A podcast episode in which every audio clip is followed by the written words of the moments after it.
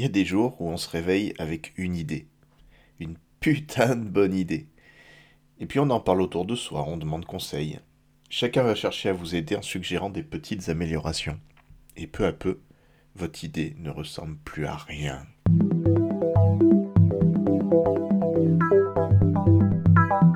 Quand on cherche à créer une entreprise ou tout simplement à porter un projet, on sait qu'il est important de s'entourer. On entend beaucoup parler en ce moment de co-construction, de la capacité qu'a l'humain à se mettre en groupe et à disserter autour de post-it et tout un tas de trucs de ce genre pour arriver à construire de beaux projets qui seront l'agrégat des idées et du savoir-faire de chacun. Mais il y a un vrai paradoxe dans tout ça, parce que souvent la pureté d'une idée en fait son intérêt. Je me souviens d'un exemple qui s'était passé pendant un startup week-end. Un projet avait forger une idée autour d'un service d'optimisation fiscale. C'est sûr que comme ça, euh, ça fait un peu peur. Euh, il cherchait à avoir toute une série de services en ligne permettant d'avoir des conseils pour pouvoir optimiser sa déclaration d'impôt et ainsi tenter de grappiller quelques sous auprès des, impôts et, en payer moins. En fait, cette idée a été euh, relativement mal accueillis par euh, les mentors et tous ceux qui cherchaient à les, entourer, avec bienveillance bien sûr, en leur disant que c'était pas très moral, que c'était euh, un peu touchy et que c'était compliqué à, tenir une idée pareille. Et en fait, tous ont travaillé, se sont agrégés autour de cette idée pour en faire quelque chose plus présentable, plus acceptable.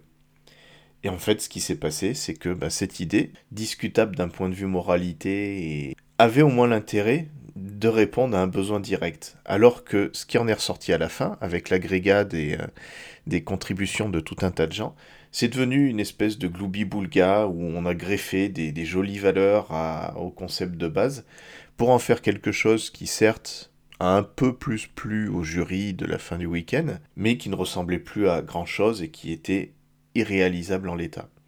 Et je repensais à ce projet parce qu'il y a un site qui est sorti depuis quelques temps qui s'appelle Tacotax, qui en fait reprend exactement l'idée initiale du projet. Et bien évidemment, ça cartonne.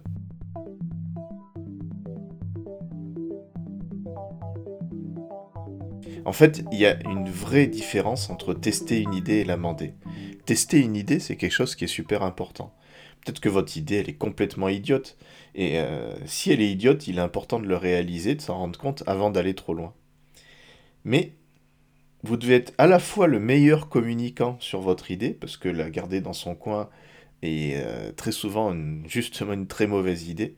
Euh, faire signer des clauses de confidentialité, etc., euh, sauf sur des cas ultra particuliers, c'est rarement une bonne chose à faire. Il faut au contraire beaucoup communiquer sur une idée, et le plus tôt possible. Tout en étant le communicant de cette idée, il faut être le garant de son intégrité, de la cohérence. En fait, tout ça, ça va dépendre pas mal du contexte et du cadre de l'idée. Si vous cherchez à forger un outil qui doit avant tout être conçu par rapport aux besoins des gens, une application métier qui va servir à des gens qui vont l'utiliser toute la journée par exemple, bah, là, bien évidemment, il faut être très à l'affût de ce que demandent les utilisateurs. Parce que vous faites un outil, non pas pour vous, pour répondre à vos fantasmes ou votre créativité, mais pour eux. Il faut que ça réponde très exactement à ce dont ils ont besoin. C'est d'ailleurs un des gros soucis avec les, applis euh, qui font détester l'informatique, où ce sont des applications qui ont été conçues euh, par des informaticiens dans leur coin, sans jamais trop écouter euh, le, vrai usager final. Mais là, on est en train de parler d'autre chose. Si vous cherchez à monter une idée qui, pour reprendre un terme à la mode, va être disruptive, c'est-à-dire qu'elle va aller à l'encontre du marché pour proposer une offre alternative très différente, et dans ce cas, l'intérêt, ça va être d'être à contre-courant. Et dans ce cas-là, vous devez absolument être garant de la radicalité de cette idée. Passer entre les mains d'autres personnes, cette idée radicale risque fort de s'affadir, de ne plus devenir qu'une pâle esquisse d'elle-même. Et franchement, ça aura plus beaucoup d'intérêt. Un entrepreneur, c'est souvent quelqu'un qui va à la fois devoir protéger l'intégrité de son idée, de son concept, sa simplicité, sa cohérence, tout en gérant toute la complexité et la réalisation de cette idée.